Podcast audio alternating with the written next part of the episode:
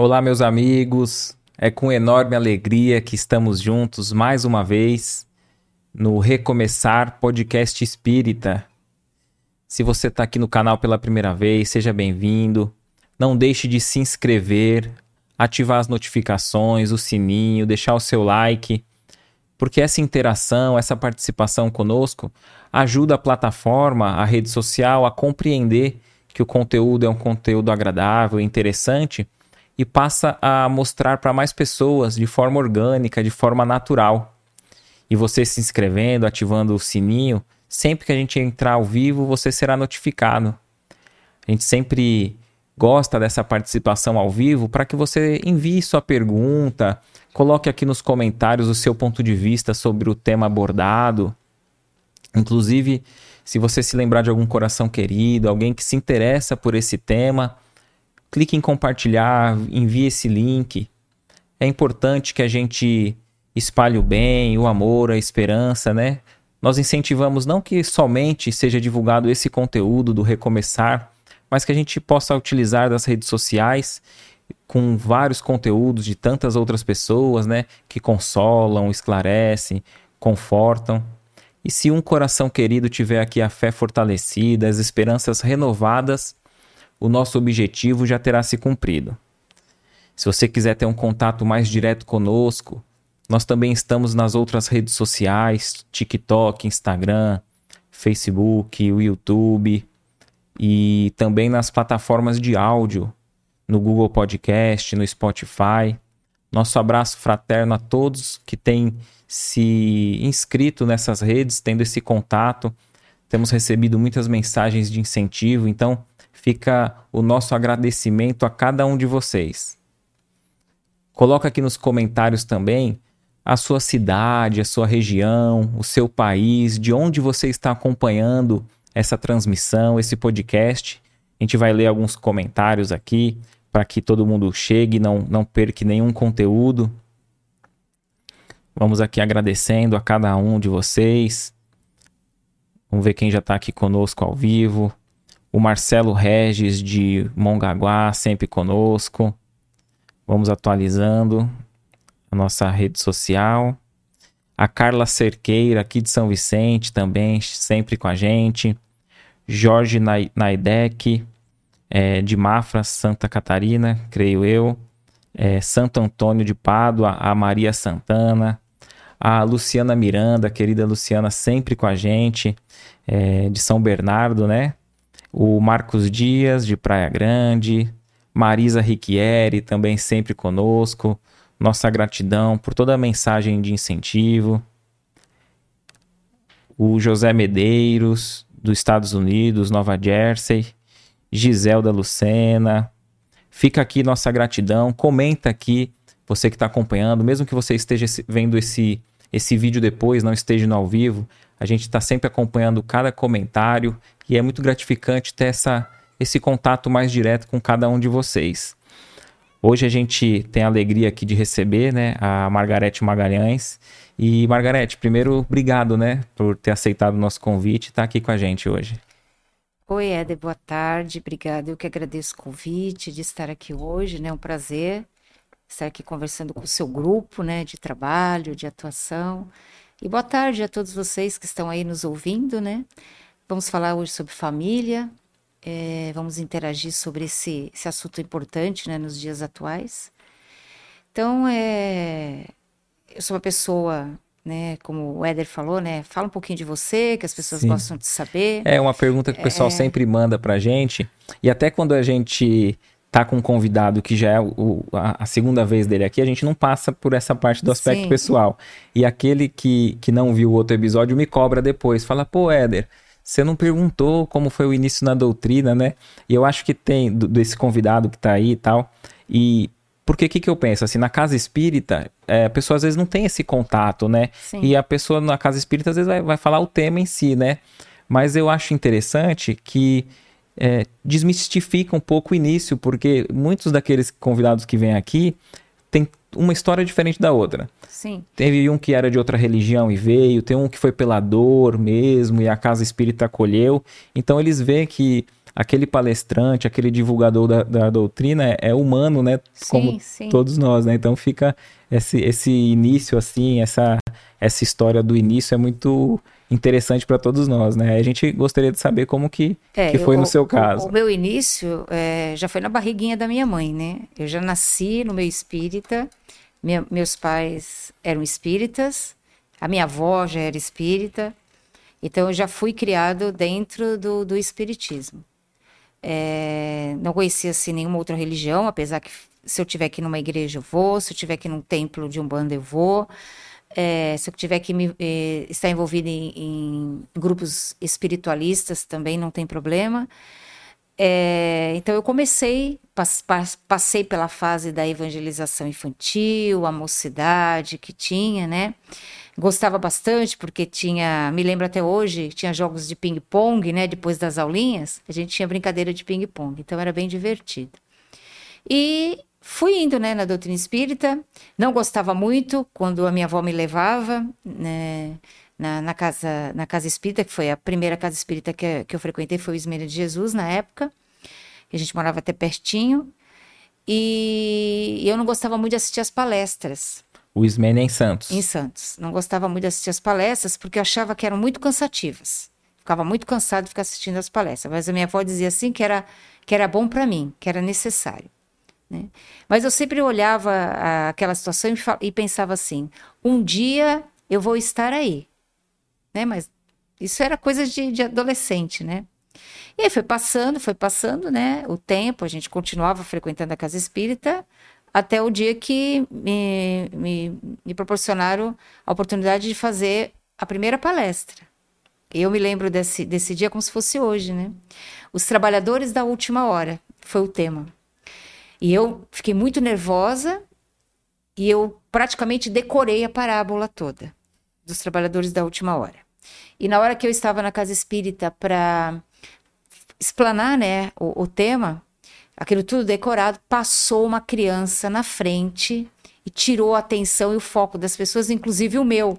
Olha. Então eu perdi o meio do, do- do- do- da decoreba mesmo, né? Sim. Aí eu olhei aquele público, é, olhei como eu estava e falei assim, bom, eu, eu tenho que continuar. E aí eu fui indo, soltei e fui. Aí eu perdi a timidez Você de tinha falar- receio de, fa de de fazer. falar em público, é. Você tinha esse receio? Tinha esse receio. Suava muito, né? Todas elas, quando eu sempre vou, eu suava bastante. Hoje já é bem menos, mas a gente sempre é, vai assim na expectativa, né? Porque você vai levar alguma informação, né? A gente não sabe como é a receptividade do outro lado, mas hoje já a situação já passou, né? Desde 1988 já deu uma boa amenizada nisso, né? Que legal. Então, na doutrina, é, sempre foi assim. Participei dos grupos de estudo, continuo participando até hoje. Faço parte de um grupo de estudo do Grupo Espírita Harmonia e Paz de Santos, é, em Santos mesmo, e no Fraternidade Espírita de Expansão Cristã, também em Santos. E tenho alguns trabalhos sociais que eu executo.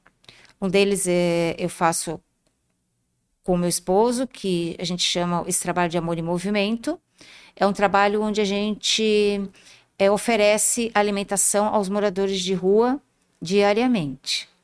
Então a gente tem pessoas que fazem nas suas casas, tem grupos que estão vinculados a gente que preparam esses alimentos e a gente vai buscar para fazer as entregas.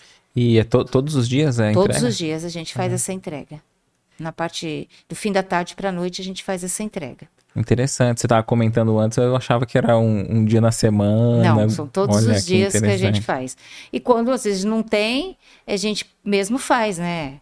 Compra banana, faz ovo cozido, é, prepara re- é, recheio para colocar em sanduíche, né? E a gente sempre, sempre entrega e a gente já tem os grupinhos né, da rua que já nos conhecem, né? Somos muito conhecidos na rua. Já tem quanto tempo esse, esse trabalho, mais ou Bom, menos? eu comecei recente, né? Depois da pandemia, mas o meu esposo acho que já tem mais de 40 anos que ele faz isso, né? Olha que interessante. Então, eh, acabou agregando, né, esse trabalho. Eu, eu tinha um pouco esse contato com o morador de rua, que alguns eu cheguei a resgatar e mandar para suas cidades, né? Sim. Mas não esse trabalho de, de alimentação, assim, eh, diária, Contínuo, né? contínua, não. Aí foi depois com meu esposo que a gente foi, foi agregando isso, né? Interessante. vou até passar para o pessoal aqui. Quem quiser ter um contato mais direto, entrar em contato até com, com você, né, para saber até um pouco mais, quem, quem quiser colaborar, né, que o pessoal pergunta bastante para a gente, né, de instituições, é, projetos que, que possam auxiliar, né. Então, no Facebook, é só como, como está aqui no link abaixo, né, Margarete Magalhães, né, com TH, né. Isso.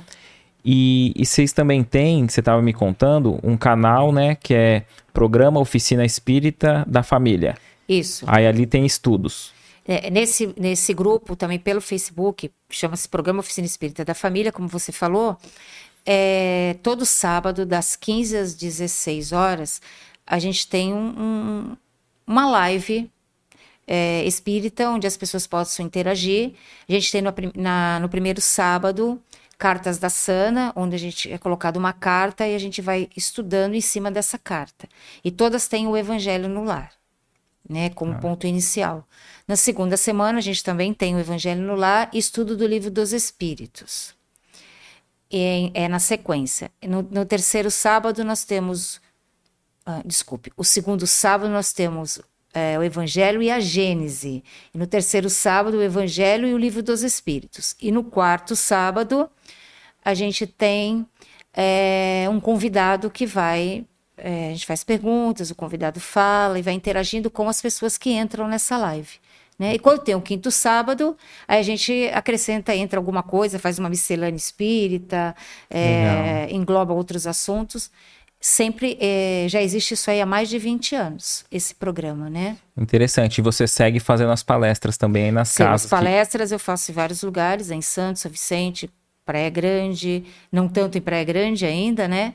Mas já vou para Bertioga. Uh, então eu sempre tenho palestra de três a quatro por semana, né? A média. Né? Legal. Né? Se você quiser dar o teu telefone também para o pessoal que quiser entrar em contato, tanto para é, acredito tanto para convidar para as palestras como até para contribuir, participar da, do auxílio nessa, nessa tarefa, é, então, né? Tem esse trabalho, né, do, do Amor e Movimento. A gente tem um trabalho também no sítio Conceiçãozinha, no Guarujá, Sim. onde a gente entrega 40 cestas básicas todo mês. É, a gente vai recebendo as doações, nós montamos as cestas e são levadas para lá. É, além dos produtos da cesta básica, a gente também inclui quatro pacotes de leite em pó para as crianças de, de, até a faixa de idade de quatro anos. Né? É, e essas crianças recebem esse leite na, nas cestas básicas, recebem evangelização. A evangelização é aberta para crianças uhum. maiores, tá? Agora, o, o, entra no projeto essas que têm até a idade de quatro anos. Entendi. Tá? A mãe tem um filho até quatro anos, entra no projeto porque a gente não consegue é, aumentar mais por enquanto. Antes era 20, nós já estamos em 40 cestas, né? E a gente leva enxoval de bebê também, a gente confecciona, prepara, tem um grupo que, que trabalha com isso. E a gente vai também levando isso para lá, para, o, para Lemoa, para Vila dos Criadores, para Santos, onde a gente tem a creche Padre Bento, né, vinculado ao Centro Espírita Eurípides Bassanufo, onde nós também fazemos esse trabalho com eles, né, de entrega de chovais, as mães vão buscar lá. Interessante, hein? Muito interessante. E se quiser passar, é, né, então, né, o... o telefone para contato é da nossa loja, 3273 2275. Né, a gente tem uma loja de material de limpeza e brechó e a gente faz, as pessoas acabam deixando os Fica produtos um lá, fica um ponto de, de entrega, né? E tem meu WhatsApp, que é 99146 6056. Ou pelo Facebook, Margarete com TH Magalhães. Perfeito, muito, muito interessante.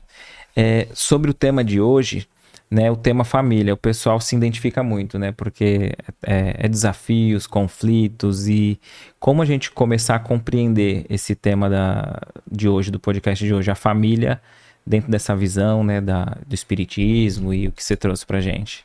Então, quando a gente fala na família, né, a família é o primeiro grupo social que nós temos, né? Então, eu gosto muito dessa frase que a família é um laboratório de experiências. Então, na realidade, a gente vai estar dentro do contexto familiar com as pessoas é, que nós necessitamos estar para o nosso aprendizado. Então, se a gente não consegue é, se relacionar dentro desse, desse grupo menor, né, que é o grupo família, é, fica mais difícil os nossos relacionamentos fora. Né? Porque ali é o laboratório mesmo. A gente vai encontrar afetos, desafetos. É... E como diz, eu, eu gosto muito dessa frase do, do, do Emmanuel no livro Pensamento e Vida, que ele diz assim: a mente é o espelho da vida em toda parte. E nós vamos atraindo para nós, mesmo no contexto familiar, é, reflexos que estão em nós.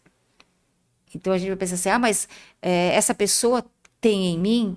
Tem, porque nós somos eletromagnéticos. Então nós funcionamos, funcionamos como magnetismo, então como um imã. Então nós vamos atrair para nós aquelas pessoas, aquelas situações que têm alguma ligação conosco. E até mesmo quando a gente identifica uma questão no outro que nos desagrada, bem provável que essa, isso que a gente identificou no outro tem em nós também a ser lapidado, né? Tem em nós, porque é assim, a gente sempre acha que o outro é um problema para nós, né? Quando a gente tem um, um desafeto, vamos dizer assim, né? Então a gente acredita assim, ah, esse desafeto é, é eu, eu, não pedi isso, né? Essa situação não é para mim, não sei como, acho que joguei pedra na cruz, né? A gente sempre faz essas coisas, mas não tem nada a ver isso, né? Na realidade, é um centro, a família passa a ser o centro dos nossos reflexos. Então, aquela, aquela pessoa que vem naquela situação, se a gente for olhar só essa existência, parece que há uma injustiça ali. Mas não há.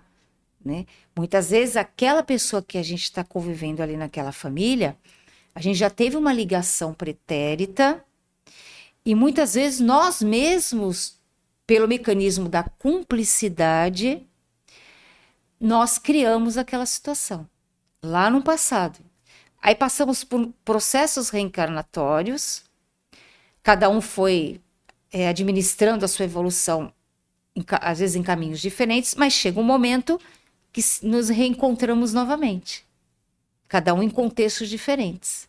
Mas a gente entra num quê? Num raio de ação em que nós já temos condição de viver aquela experiência. Não para ela vir nos derrotar, nos prejudicar, mas para que a gente possa ressignificá-la e curar essa situação. Então, nós estamos atraindo muitas vezes, você atrai uma pessoa, às vezes com vício de álcool na sua família, você vai dizer, mas eu, eu tenho isso em mim? Emmanuel diz que isso é um reflexo meu? É, porque muitas vezes aquela pessoa, que ele quer dizer assim, que aquela pessoa, num passado com você, vocês tinham cumplicidade. Parcerias nessa, nessa área. Só que os caminhos seguiram diferentes. Só que um andou um pouco mais, outro não. Mas chega uma hora que vocês têm que voltar junto no mesmo palco para quê? Para se ajustarem para criarem novos reflexos. E pode ser até que a, aquela pessoa que você deu esse exemplo do álcool, pode ser que até aquela pessoa que hoje não tem o vício, às vezes foi ela que apresentou. Foi ela causadora daquilo. Foi uma incentivadora daquela pessoa estar na condição que ela está. E hoje a gente olha assim, poxa, mas isso é um problema para mim. Não, essa é a sua solução agora, não é o seu problema. Entendi. Então, é um problema se... olhando aqui, Sim. né? Mas algum vínculo, algum você você atraiu aquela situação para a sua vida porque você tem que ter um, um entendimento daquilo, uma modificação. Você não vai modificar o outro, o outro não vai mudar para ficar melhor para te agradar. Mas você pode mudar em relação àquela situação, que esse é o seu aprendizado. Até para não ficar com, com remorso e o peso na consciência, sim, né? Sim. Porque eu imagino assim, né?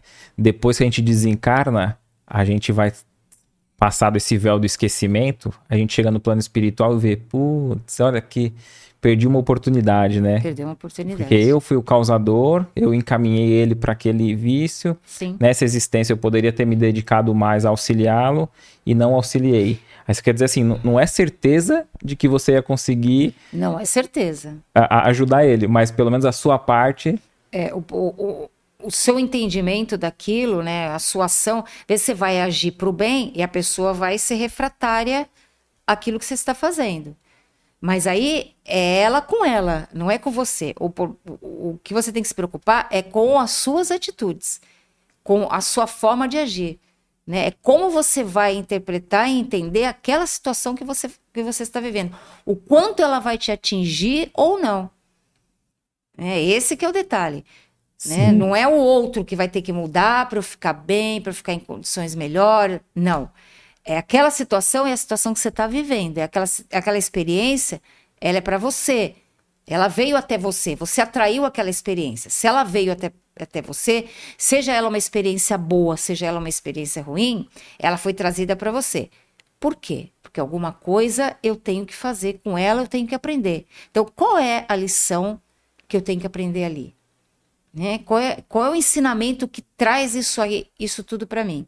Perfeito. E aí, aí é que eu vou fazer a direção para minha vida, entendeu? E sem é a minha interpretação. E sem esse olhar reencarnacionista, né, Deus ficaria injusto, né? Porque Sim, você, você vai fala, olhar como uma injustiça. Você falando no início, né? Ah, porque aí a gente compara a família do, do vizinho, né?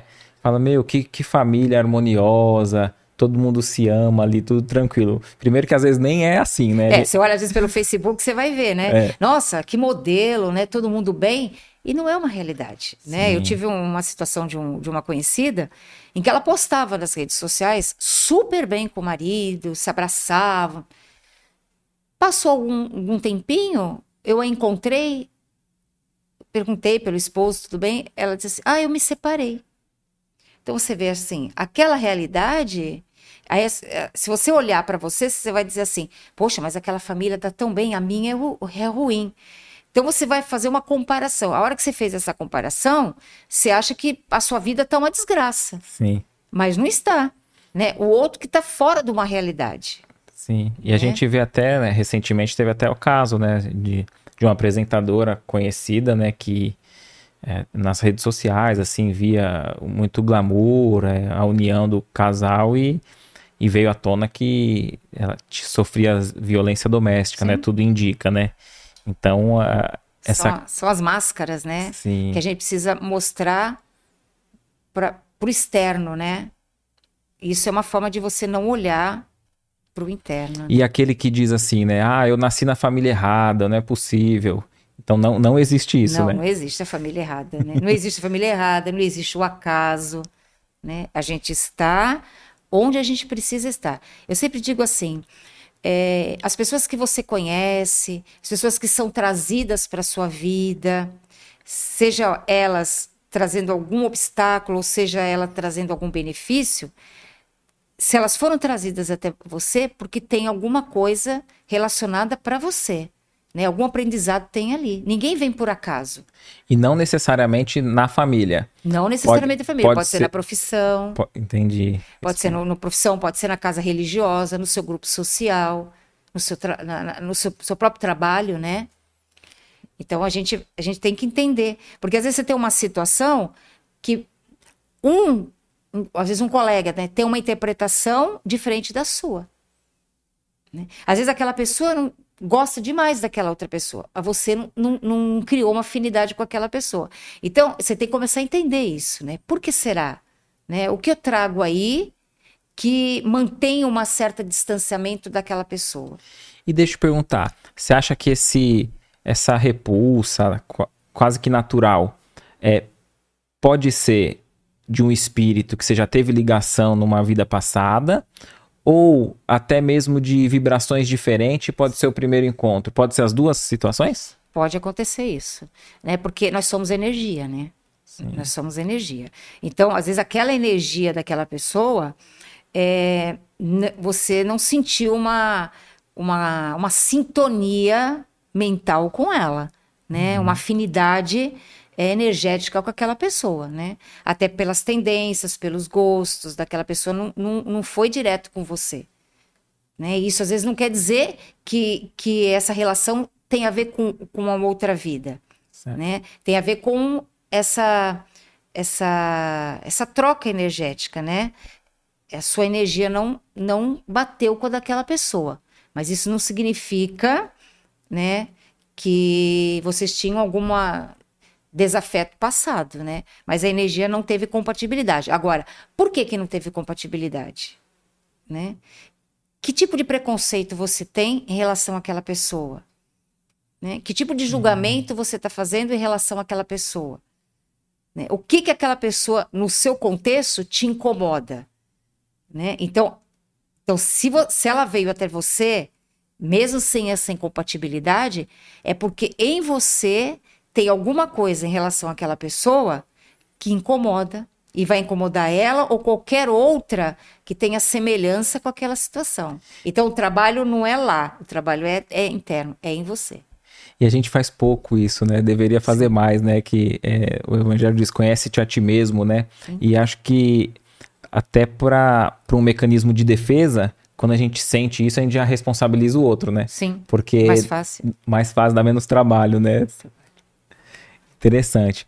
A, a gente vê muito na doutrina espírita é, a questão assim de resgate, né? Ah, então eu, eu, eu, eu, reencarnei porque eu tinha que reencarnar com aquela pessoa, seja no, na, na, família ou até mesmo no casamento, né? Ah, eu me uni com aquela pessoa porque eu tinha que me unir com ela tal.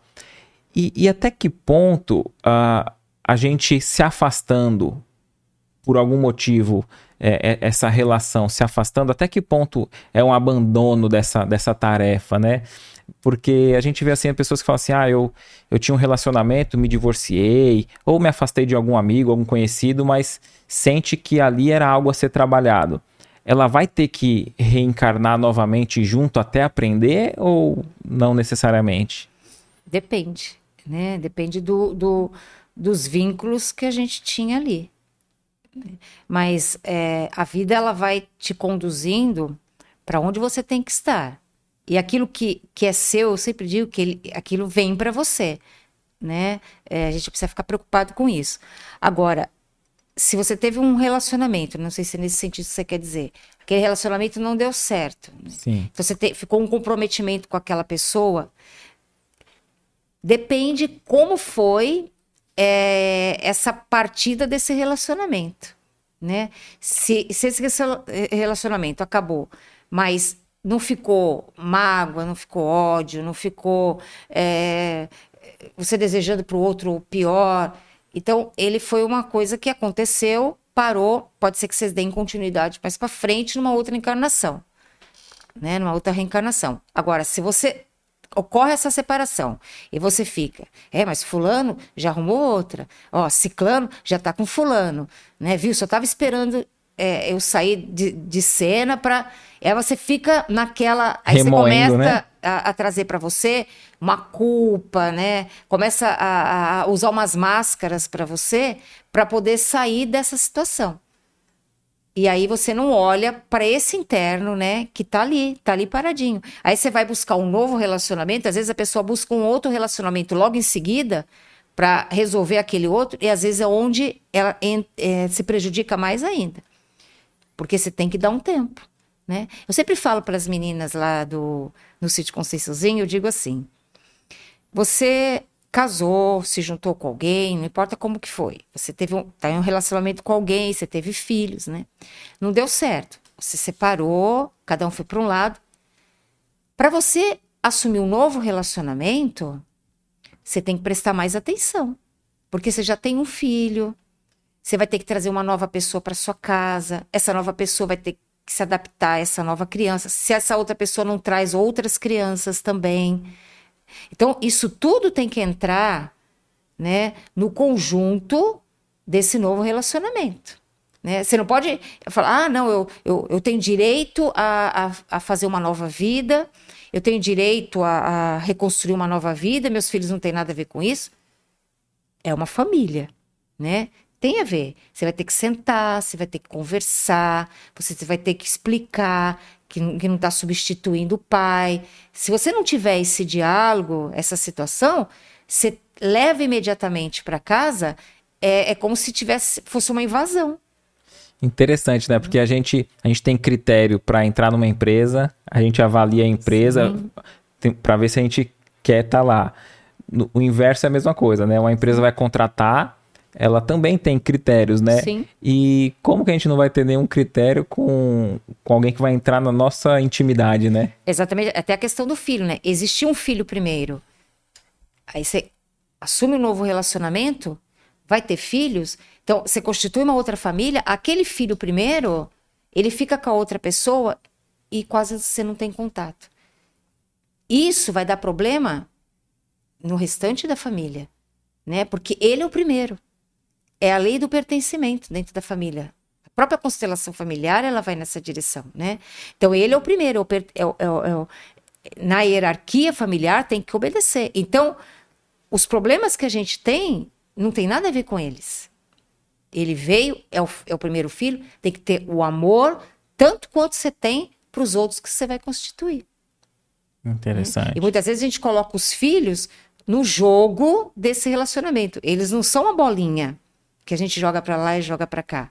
São seres humanos que trazem muitas experiências, vêm naquele contexto familiar, não tem é, a responsabilidade com aquela dinâmica da casa que não deu certo, né? Ou tem até, né? Por isso que estão nessa situação, mas no início não compreende isso como deveria, né? Não consegue ter essa compreensão. Se tem esse distanciamento, eles acabam sofrendo muito, né?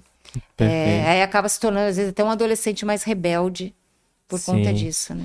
E você falando sobre essa a questão do grupo familiar, é, antes de, de reencarnar, a gente participa da escolha da, da família? A gente pode escolher a mãe que vai nos receber? Como que é isso?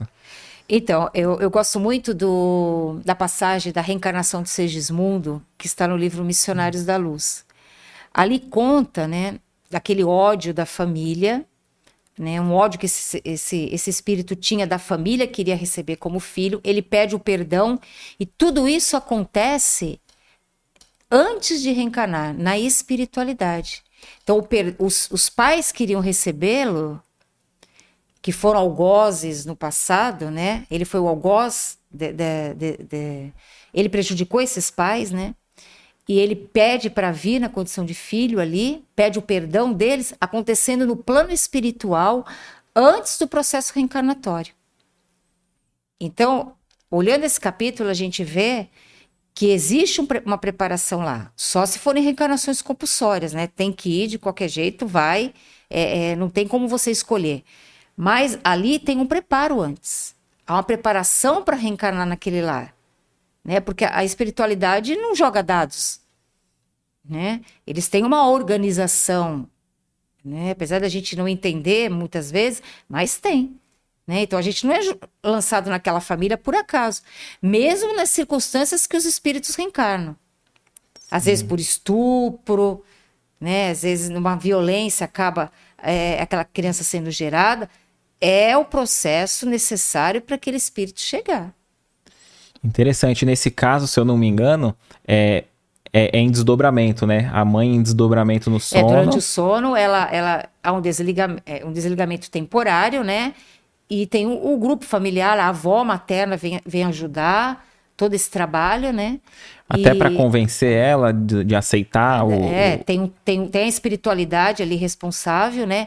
E tem espíritos, tem, tem um, um, uh, um dos espíritos, eu não me lembro agora o nome, ele, ele tinha relação com essa família.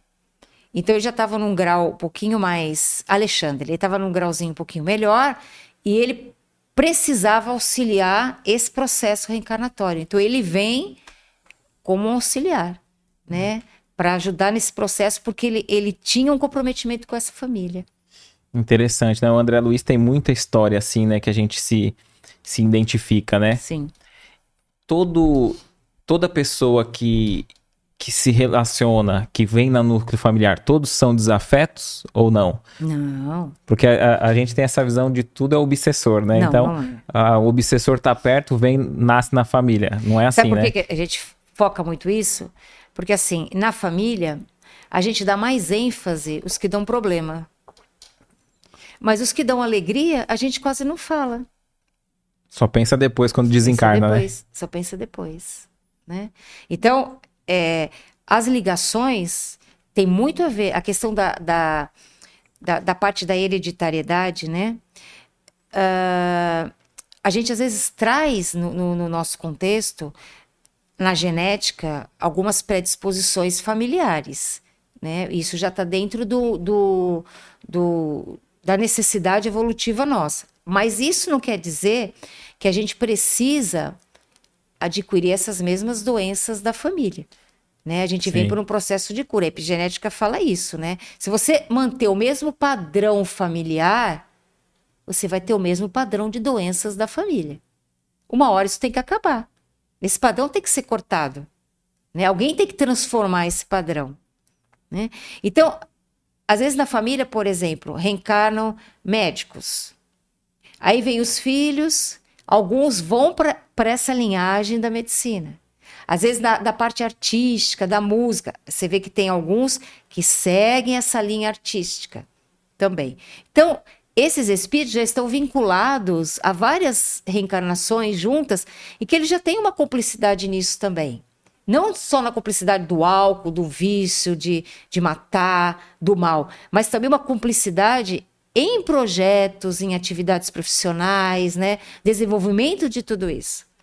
Então, eles também acabam se, se relacionando junto naquela família e vivem essas experiências. Vai indo de família, de pai para filho, e ele vai seguindo aquilo. Mas isso não pode ser uma imposição. Isso vai acontecer naturalmente, por quê? Porque está na alma dele.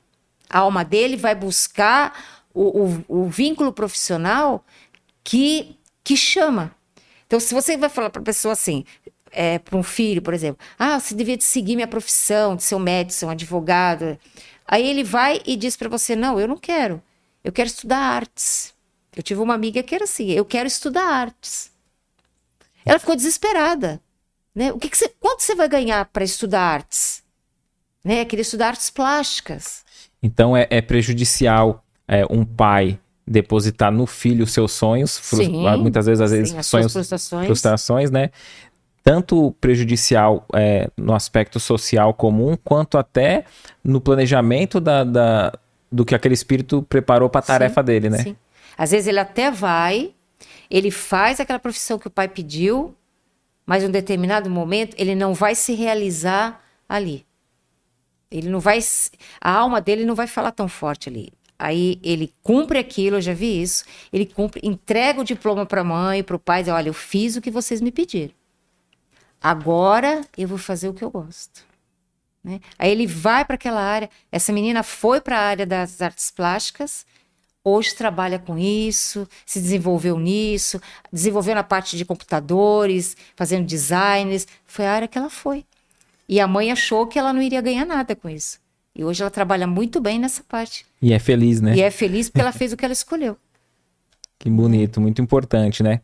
Você falava sobre essa questão do, até do planejamento, do, desse vínculo de hereditariedade. É, e nos casos de, da família que tem adoção, a adoção também pode ter sido planejada no plano espiritual. Sim. Ele nascer numa mãe biológica, mas para que depois tenha um convívio mais direto com outro pais e mães que, que o adotaram? Então, por exemplo, um, uma, uma criança que reencarna, ela não vem para ser abandonada. Tá? tá. Ninguém vai reencarnar aqui para ser abandonado. Aquela família que estaria recebendo aquele espírito, ela é, resolveu não, a mãe, por algum motivo, resolveu não ficar com aquela criança, tá?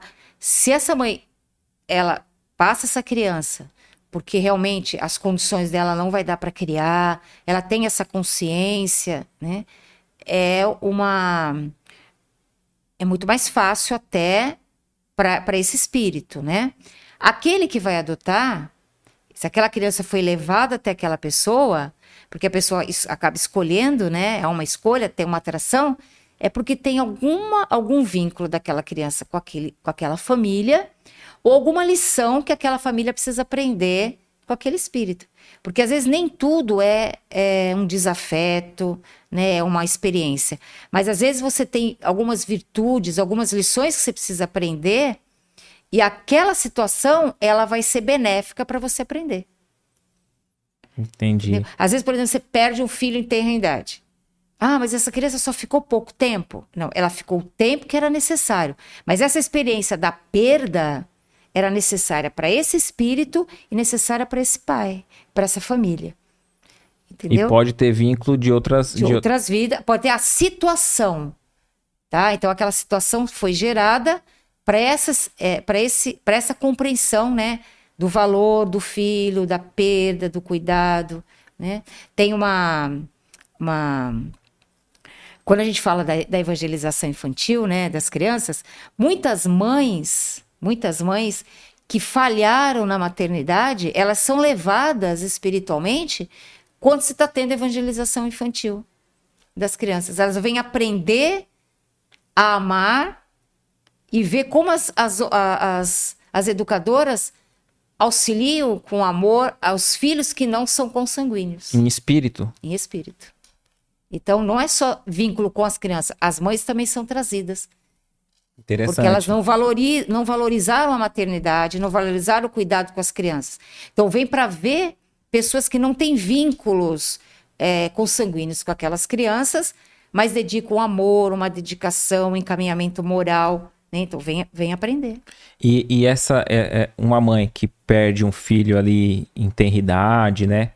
É, ou que não pode ter filhos. Logicamente, né, o que eu vou falar agora não é generalizando, né? Não é para que a gente é, condene, né? Mas pode ter sido aborto, porque às vezes eu, eu, vejo a gente cometer o erro do extremo de qualquer um que não pode ter filho, a gente fala, ó, é porque em outra vida foi alguém que abortou. Não é assim, né? Mas o que, que você poderia dizer sobre essa questão do aborto, que é sempre importante tocar, porque é uma realidade, infelizmente, né? Que, que tem números alarmantes aí, né?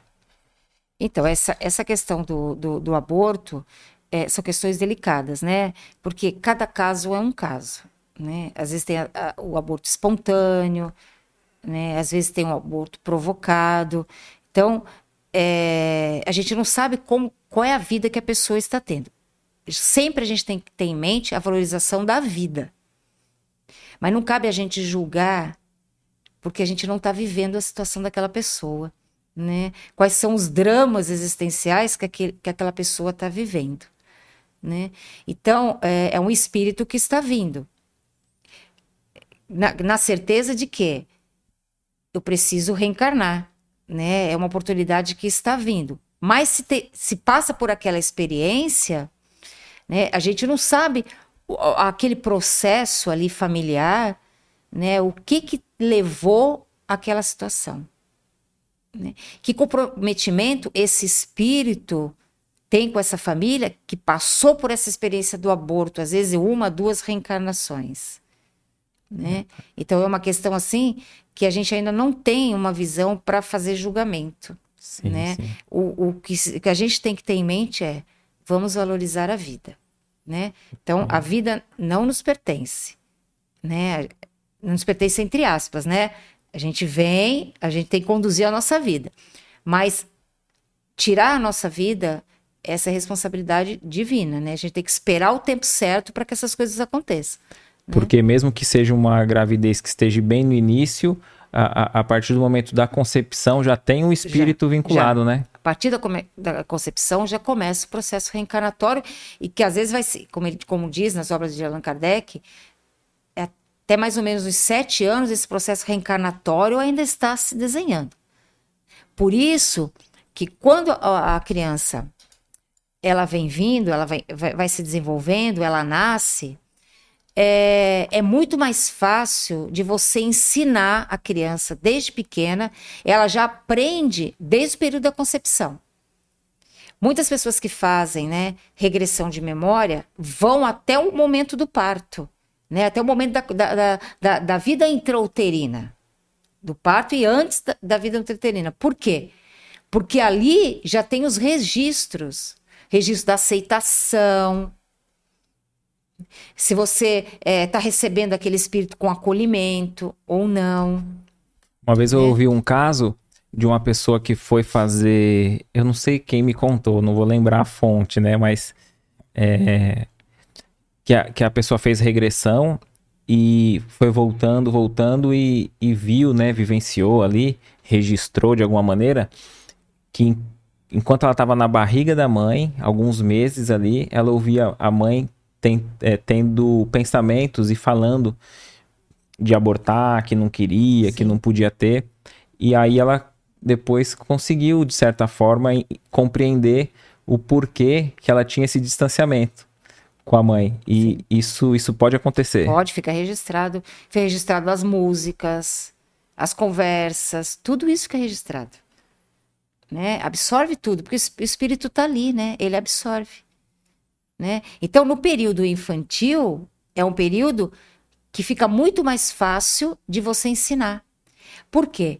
Porque quando você vai reencarnar, você passa por um processo né, de perda de memória, perda de lucidez. Está tudo nesse livro Missionários da Luz, da reencarnação de Segismundo. Então, você tem essa perda de informações. Então, aquelas características que você tem, sejam elas boas ou ruins, elas vão chegando gradativamente, com o desenvolvimento dos órgãos, né, do processo todo. Porque, por exemplo, andar, caminhar, comer, falar, a gente já fez isso várias reencarnações. Por que, que a gente volta e tem que começar desde esse processo de novo? Né? A gente começa desde o início. Na própria, na própria reencarnação, você faz a memorização de quando você era, dos, é, quando seu princípio inteligente estagiava no reino animal. Você vê que dentro da barriguinha da mãe não tem uma, um, um, bichinho, parece um girino, né, numa bolsa aquática, né? É os processos lá para trás da, da, da nossa forma. Então você tem que rememorar, você tem que voltar lá para trás, trazer todas essas informações para você chegar até a condição nominal que você está hoje, né?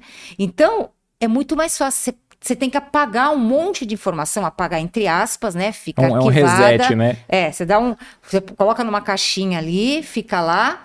Conforme você vai desenvolvendo os órgãos, a sua inteligência, você vai tendo contato com a vida, essas informações vão trazendo, você vai se mostrando como você é.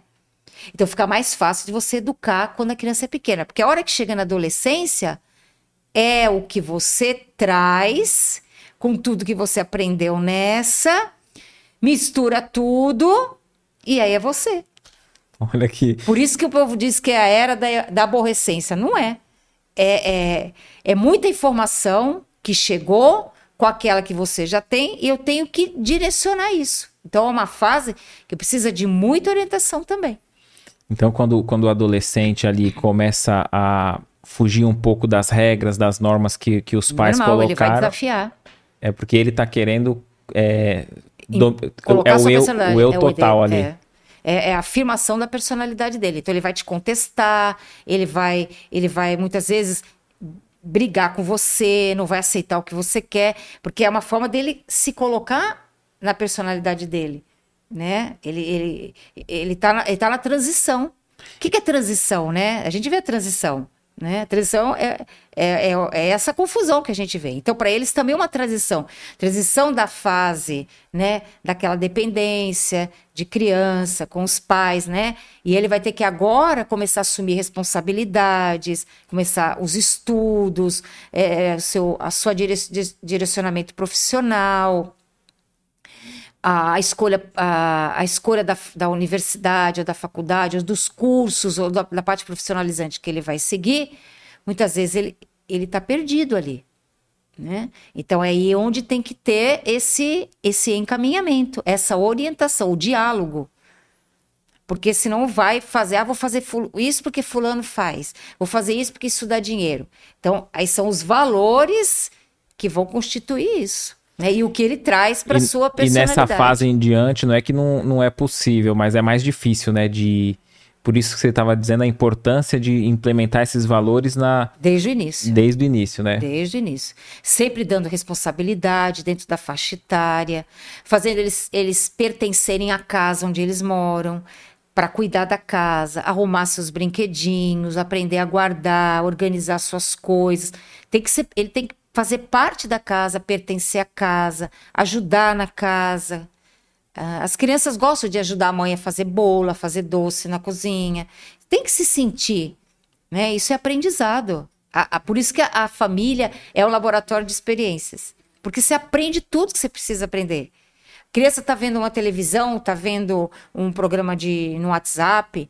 Você tem que saber o que está acontecendo ali para orientar. Porque ela vê um desenho em que a em que a menina joga o gato pela janela. Se você não orientar, ali é um desenho, não acontece nada. Mas se ela pegar o gatinho dela e jogar pela janela, ela vai matar o gato. Só que na mente dela, ela não vai fazer essa associação. Para ela, aquilo é, é o que ela viu. Sim. Né? O mundo da fantasia vai criar. Então, aí é que você tem que orientar. Você tem que dizer, ó, aquilo é um desenho, a realidade é outra.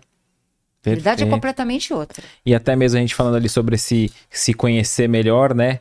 É, e você falando que ali é o, é o, vamos dizer, é o ensaio para o que ela vai encontrar no mundo, né? Sim. E, é- e a gente estuda a doutrina espírita, sempre cai ali na raiz dos problemas, é o orgulho e o egoísmo, né? Então, a- mesmo em casa, ela já vai aprendendo a, a, a respeitar o próximo, a, vamos dizer, tá num canal de televisão, vai respeitar o que o outro quer assistir, dividir o brinquedo com o irmãozinho, porque se não tem isso no, no início, depois ela não vai saber respeitar os espaços quando Não começar a ir para a escola, Não vai. Desrespeitar os professores, que tem acontecido muito, né? Eu, eu lembro de um caso de uma amiga em que ela decretou uma lei em casa. Ela disse assim: a partir de hoje, ninguém vai comer na sala, assistindo televisão. Ninguém. Então, nas- na hora das refeições, quando eles se encontravam né, na refeição, todo mundo ia comer junto. Era um momento família. Bom, o que, que aconteceu um dia? Ela chegou em casa, né? Ia estava preparando as coisas. Daqui a pouco viu o marido preparando o prato, indo para a sala, porque era uma final de jogo de futebol. Era uma final. E o filho foi na direção. Aí ele foi, sentou lá. Aí a outra menina foi lá na cozinha e falou para a mãe: Ô mãe, hoje pode comer na sala assistindo televisão? Aí a mãe falou assim: quem tá na sala comendo te- assistindo televisão?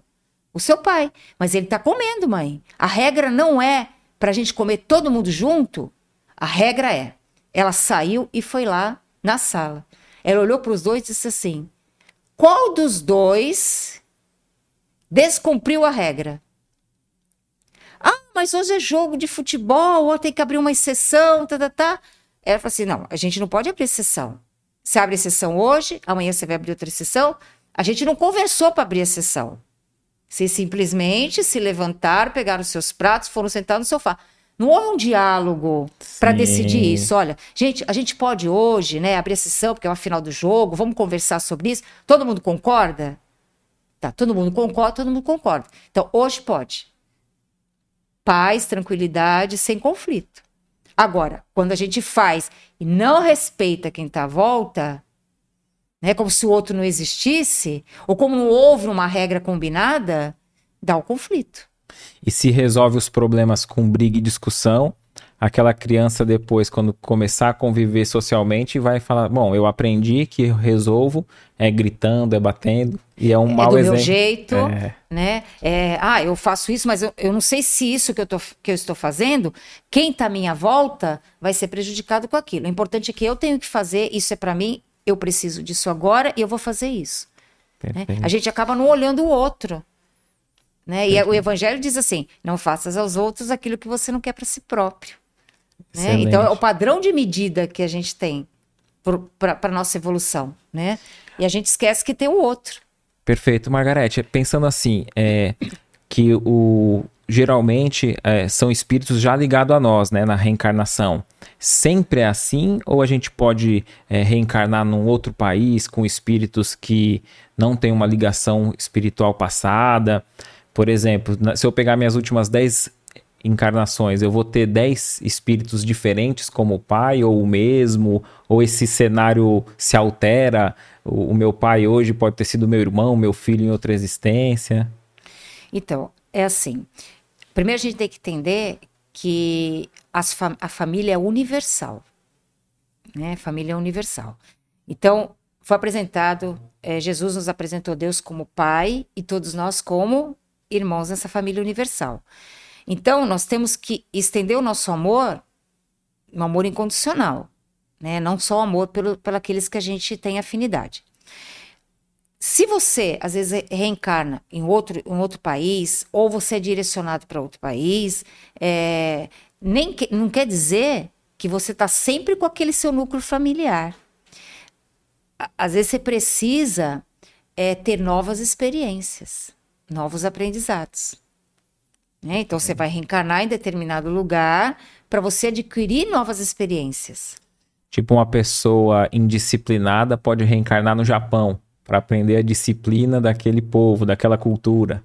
Porque assim, a gente, a, gente olha assim, é, a gente tem a, a, visão assim, Brasil, coração do mundo, pátria do evangelho. Então aqui é, vai ser o, o modelo para o mundo inteiro.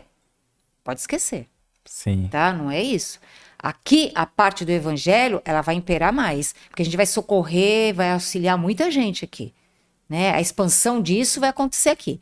Agora, a questão, por exemplo, das, le das leis, né, da tecnologia, outros países estão mais avançados nesse sentido. Então a gente também vai ter que aprender com eles. Né? Então são trocas, não, não, não são competições, são cooperações. E às vezes até o Brasil, como coração do mundo, uh, e pátria do evangelho também é, é, é pensando num local, né, penso eu, de oportunidade para espíritos que já falharam, né, muito. Não que nós vamos ser uma primeira potência no, no PIB Não. e tudo. É mais de oportunidades para aqueles que, todos nós, né, que fracassaram. E aqui vamos encontrar um país onde nós vamos é, enfrentar dificuldades, é, tendo também para aqueles que desejarem buscarem o evangelho como, como, como guia, né? Sim. Mas um dia, eu, eu, eu creio assim, que é sem fronteiras. Né? A gente vai atravessar de um lado para o outro sem fronteiras. Perfeito. Né? Porque, como diz, fraternidade sem fronteiras, Sim. né? A gente vai se auxiliar uns aos outros, né? Aqui você tem mais, então vamos ajudar quem tem menos né? Quem, quem tem aquele, aquele solo, às vezes, mais escasso, né? Hoje é diferente, hoje a gente massacra, né? Quem tem mais massacra o que tem menos. Então, é, a gente ainda não vive o espírito da fraternidade, da solidariedade, do amor ao próximo. Né? Aquilo Esse, que você falou da família universal, né? Família universal. A gente ainda não consegue ter um amor por alguém da rua, do trabalho, como a gente tem por um filho, por um irmão, né? E, e é, acho que a, a proposta é caminhar para isso, né? Então, porque hoje, hoje, esse está como seu pai, esse está como sua esposa, esse está como seu filho, né? Mas eles não são. Eu gosto muito da, do profeta Gibran Khalil Gibran, que ele dizia assim: vossos filhos não são vossos filhos, eles estão eles estão no caminho para serem educados para a vida. Olha que bonito. Né? Eles estão no seu caminho para serem educados para a vida. Então, é assim: hoje eu estou mãe, hoje eu estou filho, amanhã eu estou em outra posição. Né? E muitas vezes com outras pessoas que vão agregando a minha família, vão agregando a, a essa minha herança genética, né? Vão agregando, por quê? Porque eu preciso, às vezes, de novos aprendizados. Perfeito. Precisa ampliar isso, né? Porque se a gente ficar sempre na mesma família trocando só de papéis, a gente entra num ciclo que não expande. A gente fica até como o, pessoal fala, espíritos estacionários. Estacionários. Então você tem que ampliar. Vive, reencarna, reencarna, mas se for ver o, o quanto a gente evoluiu espiritualmente, quase nada, você né? vê que às vezes dentro da família, a pessoa nasceu aqui em Santos, né? E de repente, quando ela vai buscar o profissional, ah, eu não quero mais ficar aqui, eu quero ir para França, eu quero para os Estados Unidos, eu quero trabalhar lá. Por quê? Porque tem ligação lá. Sim. Né? Tem ligação com aquela região, tem ligação com, aquela, com aquele povo que está ali. Então a pessoa quer ir para lá. É uma ligação, ela é atraída para ir para lá, que tem ligação. Perfeito. E a, a, gente vê sempre que tem um tema família, desses convívios familiar, a gente sempre recebe muita mensagem aqui de pessoas assim ah, tomara que eu não reencarne de novo com fulano, com ciclano. É, ver que esses desafios, né, do, do, dos desafetos ali da, daqueles que mais deveriam se amar, né, é, é, causa muita tristeza, muita dor. É, esses, esses, é, para essas pessoas que estão passando por essas dificuldades, como que o espiritismo poderia auxiliar, né? Ali você falou sobre a causa, que muitas vezes são desafetos de outras vidas, da, da oportunidade de estreitar o laço. Você acha que o evangelho no lar, ir para uma casa espírita, isso pode contribuir? Como, como o espiritismo contribui? Não, isso é, isso é uma coisa que contribui muito, né? O Evangelho no Lar, ele é, um, ele, ele assim, é a luz que você vai trazendo para dentro da sua casa. Hoje, ainda bem que tem muitos programas online, né? Espíritas, que são momentos que você traz para sua casa essa, essa, essa luz, né? porque você coloca lá no som, um, um som com áudio, né? Sim. E aquilo vai, vai, você vai escutando e a casa também vai escutando, né? A ambientação da casa, os espíritos que estão ali também vão escutando. Então isso também vai criando uma harmonia do ambiente, né? De tudo que está ali. Então é, é importantíssimo. Né? E a casa espírita também, porque é, ali a gente tem aquela aquele, aquele equilíbrio, né? Às vezes aquele momento que a gente não consegue ter em lugar outro nenhum, né, da, da, do dia, aí você vai para lá, você consegue parar, você consegue orar pelas pessoas, você consegue orar por você, você consegue pensar na sua vida, refletir nas palestras que são faladas. Então é o momento que também você se dedica para você, para o seu conhecimento, né?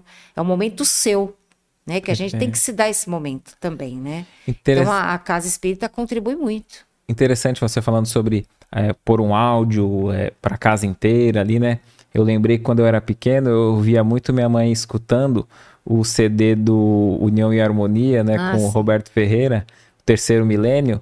E, e eu confesso que para aquela, aquela época minha ali, não era um gosto musical meu do período que eu vivenciava ali, né? Na infância e adolescência.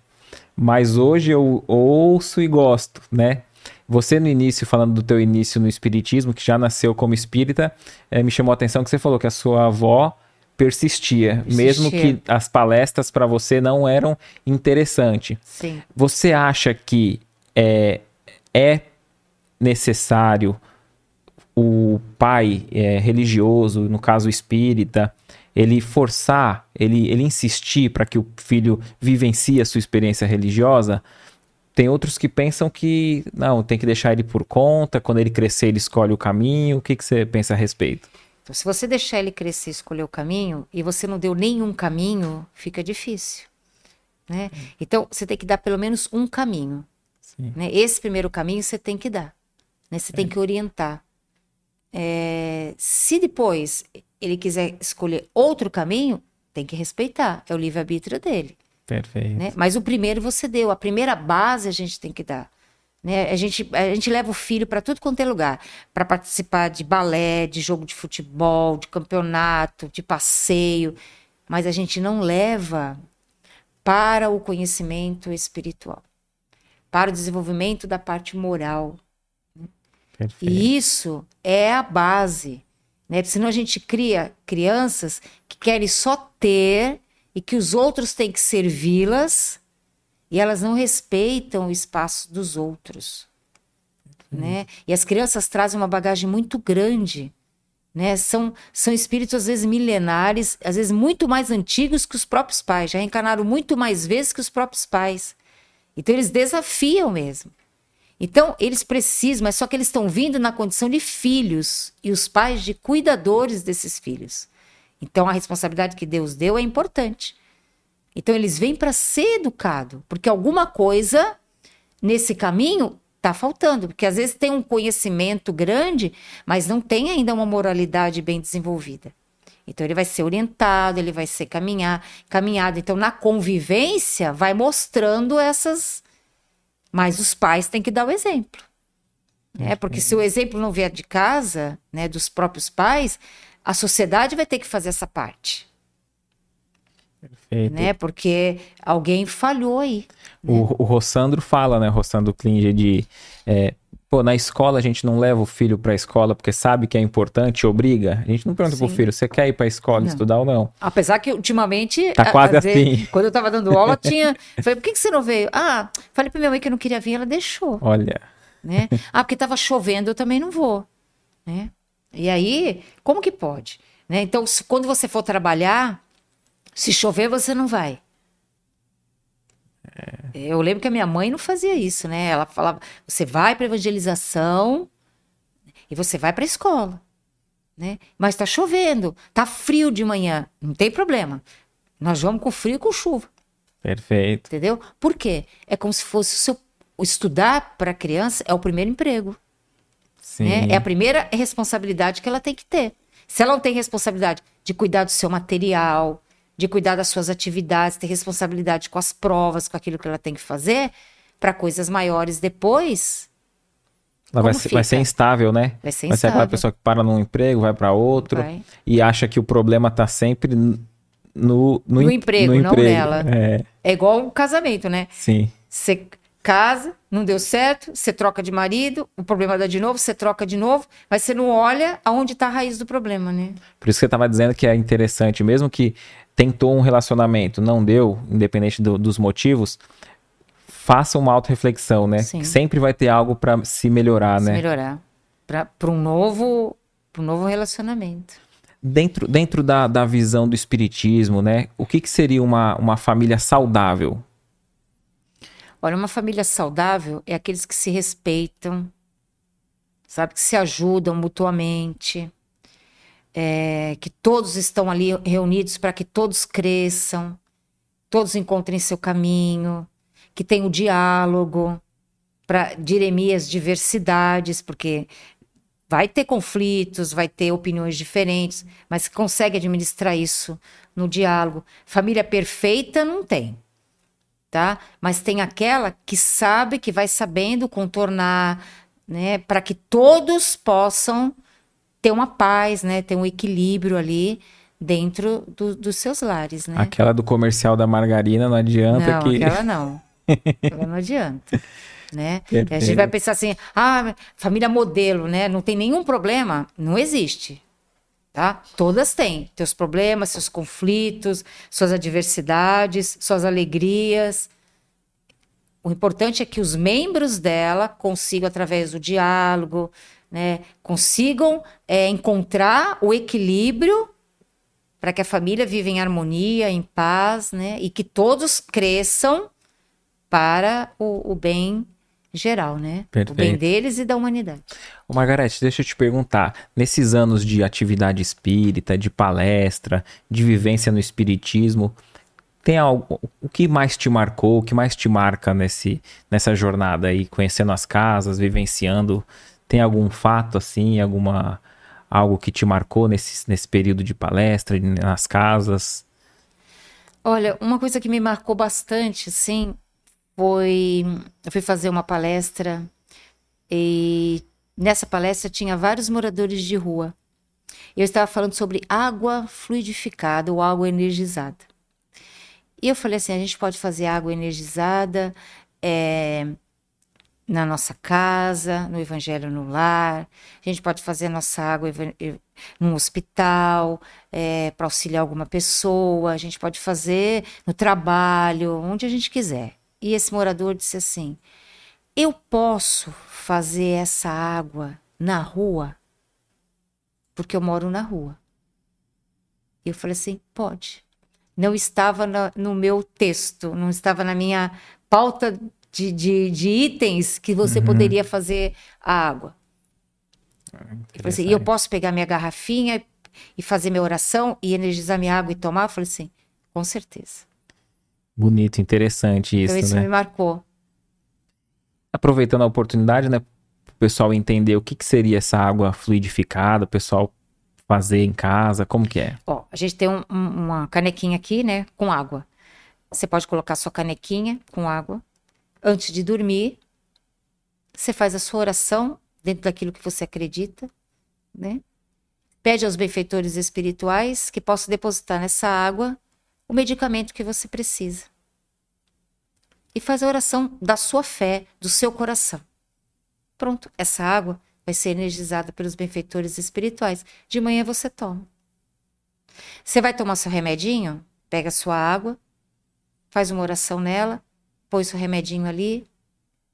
A oração é a sua ligação com o plano espiritual, Interessante, independente de religião, né? independente de religião. A água sempre procura em temperatura ambiente, tá? Tá. Para não ter modificação molecular. Perfeito. Antes da gente passar para as perguntas do público, né, que já está interagindo com a gente, Tem alguma pergunta que você gostaria que eu tivesse feito e eu não fiz? Não, algum tá ângulo do tema Não, que pode faltou? passar para o pessoal. Tá Pode- tudo certinho, pode pode. A gente já vai agradecendo desde já a participação de cada um de vocês. É, lembrando que a gente vai selecionando aqui algumas perguntas, né? E às vezes você pode ter respondido depois de ter acabado a live, né? Muitas pessoas enviam, ou são diversas perguntas, aquelas que têm similaridade com a outra, às vezes não são é, selecionadas, né? Mas a gente vai vendo se a gente consegue responder o maior número de questões aqui que foi proposta pra gente, ó. Ah, tem uma pergunta assim: Boa noite. Por que os espíritos que já vi se surpreendem quando percebem que eu consigo vê-los? A Deutiane está perguntando, né? Ele se surpreende. É, o- os espíritos que ela vê se surpreende quando ela consegue vê-los. Acho que quando o espírito percebe que ela enxergou e e identificou o espírito. É uma, é uma normalidade isso, né? Se ela tem essa faculdade mediúnica, né?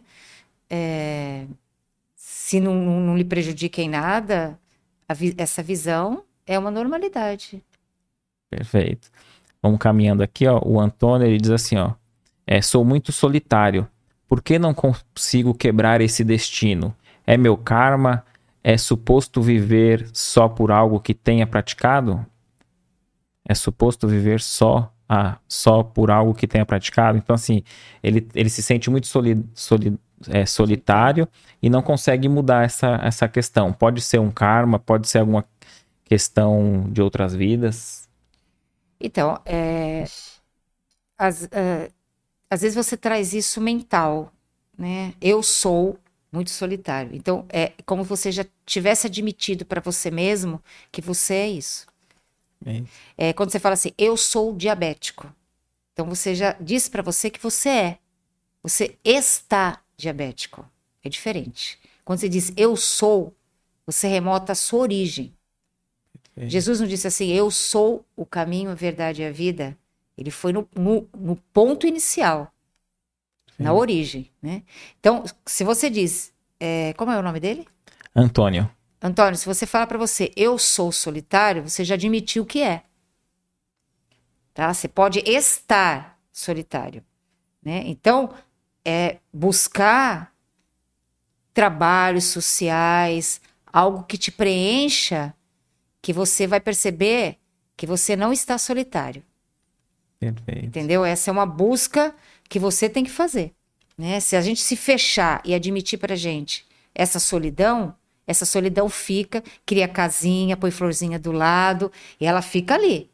Né? A gente vai ornamentando essa solidão Porque ninguém tem a missão de ser de solitário. ser solitário. Ninguém Não. tem uma, uma tarefa que seja negativa, né? Não. Tu, todo o livre-arbítrio, todas as situações, a gente pode é, tomar as rédeas da nossa existência e, e alterá-las, né? Tem uma passagem do Chico que quando ele ficava assim meio triste, meio para baixo, ele queria ficar na dele assim, aí o Emônio aparecia, o mentor espiritual dele, e dizia assim: Chico, vamos dar uma volta.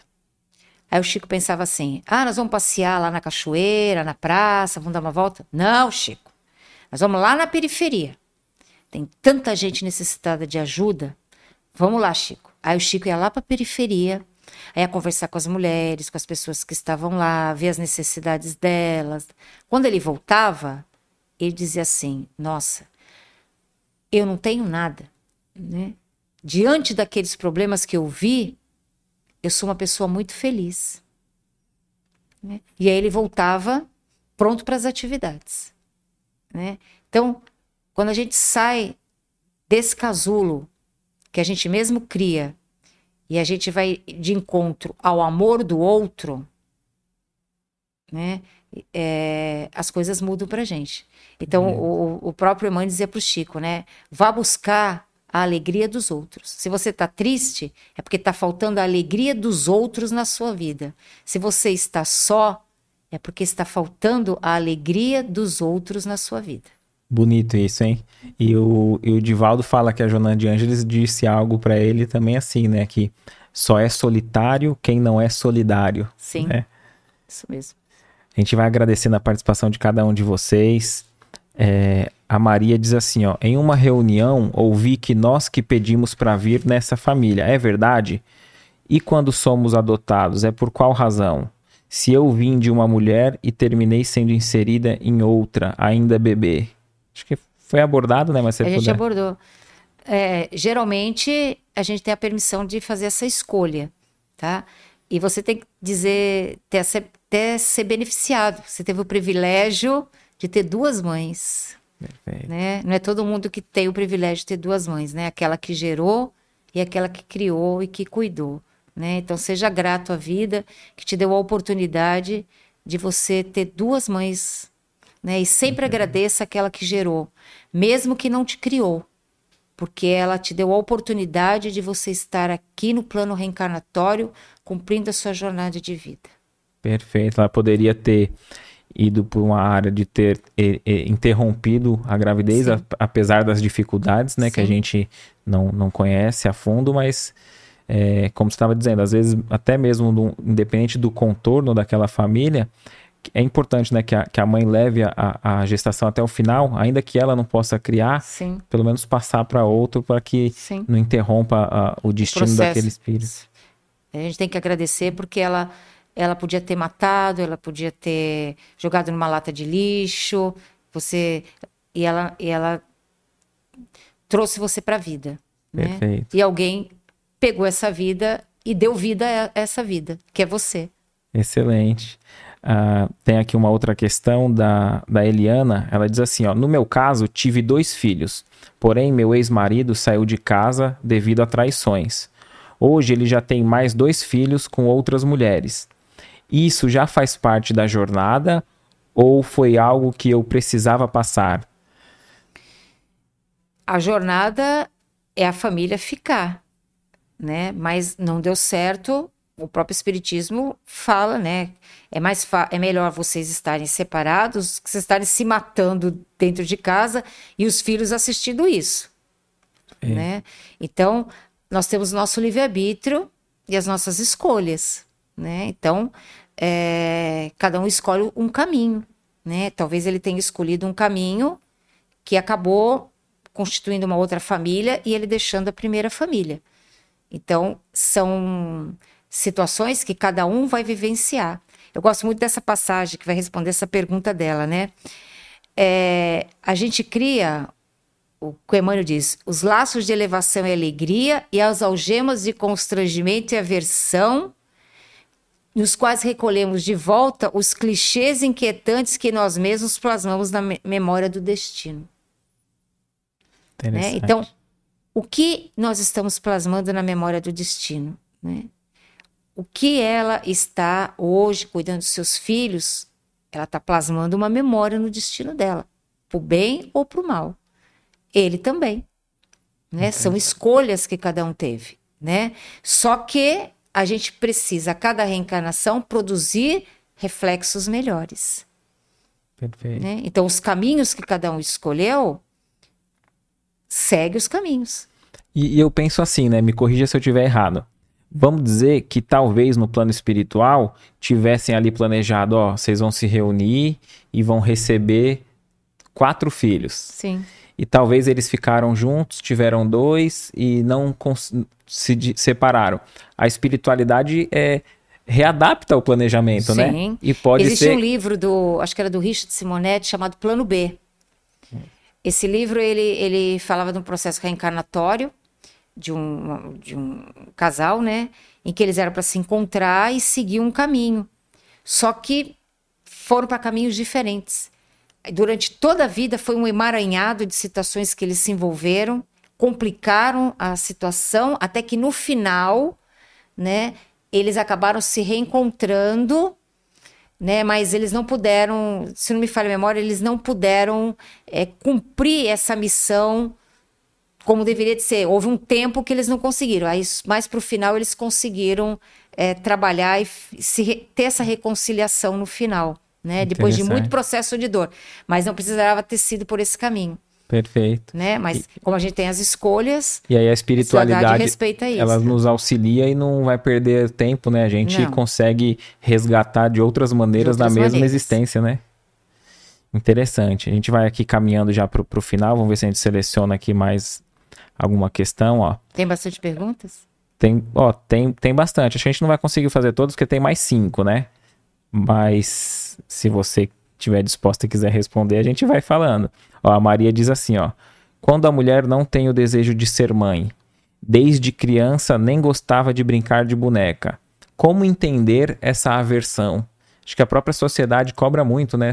A mulher, só por ser mulher, é obrigatoriamente tem que gerar um, uhum. um filho, né? E, e às vezes tem mulher que, que vive com esse conflito, né? De, de não desejar a maternidade, né? Como que, que a gente pode ver essa questão? É, primeiro é assim, é como você é, reage com isso, né? Você não quer e você se sente bem e confortável com isso, tudo bem. Agora, você não quer e não se sente bem confortável com isso, aí você tem que, tem que procurar um atendimento psicológico, né, para poder ver onde está a raiz disso. Né? Às vezes pode estar tá, essa raiz na própria família, na forma como foi criado, ou até de gerações lá para trás, como é que era esse comportamento em relação à mulher, à mãe, né? O, a, a, às vezes até procurar uma constelação familiar para fazer um histórico desse, Sim. né? É, um, um, entendimento dessa aversão, né, de ser irmão, porque a aversão é uma palavra muito forte, né? Como você é, não é uma coisa que está que está vindo de forma espontânea, né? Eu não, não sou mãe, tudo bem, né? Nessa encarnação não fui mãe, mas eu posso me dedicar a algum trabalho social voltado a isso, a cuidar de, de algumas crianças, fazer alguma coisa de acolhimento a outras pessoas. Então, essa, esse espírito do, do gerar, do criar, né? Que traz a maternidade, eu transfiro para outros ambientes. Né, para outras pessoas, para outros trabalhos, né? Agora, uma aversão é porque você, existe alguma coisa dentro de você que inibe isso, é, é como se fosse assim, não quero mesmo, entendeu? Hum. Então há uma não aceitação de não querer ser mãe. Então tem que descobrir onde está a raiz disso. Perfeito. Vamos caminhar aqui para uma última questão para a gente finalizar. Deixa eu separar aqui, ó.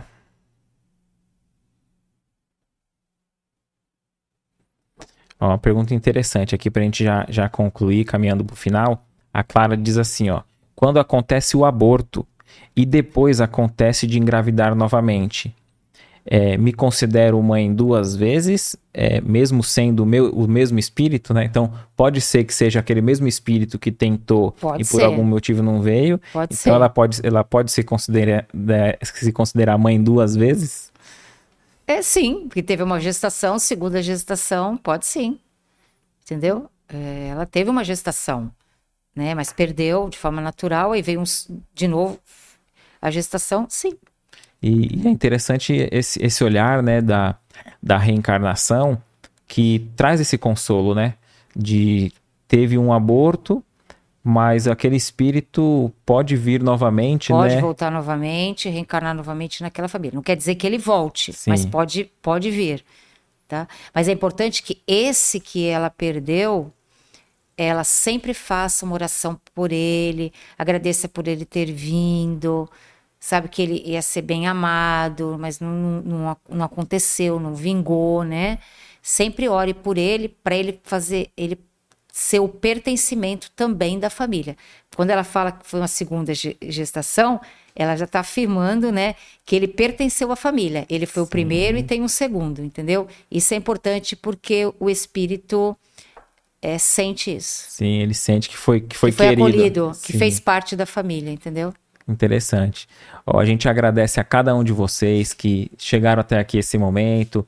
Se você está aqui pela primeira vez, não deixe de se inscrever, ativar aqui as notificações do sininho, comentar, compartilhar. É sempre uma alegria muito grande receber aqui na, nos comentários a sua região, né, de onde você está acompanhando esse podcast. Então não deixe de estar tá comentando, interagindo conosco.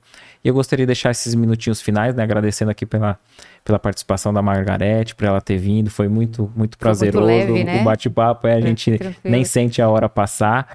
E eu gostaria de deixar esses minutos finais para você encerrar, concluir esse podcast da maneira que, que você quiser, fica à vontade. Ah, eu agradeço né, a oportunidade, agradeço as pessoas que estão participando, as perguntas que fizeram.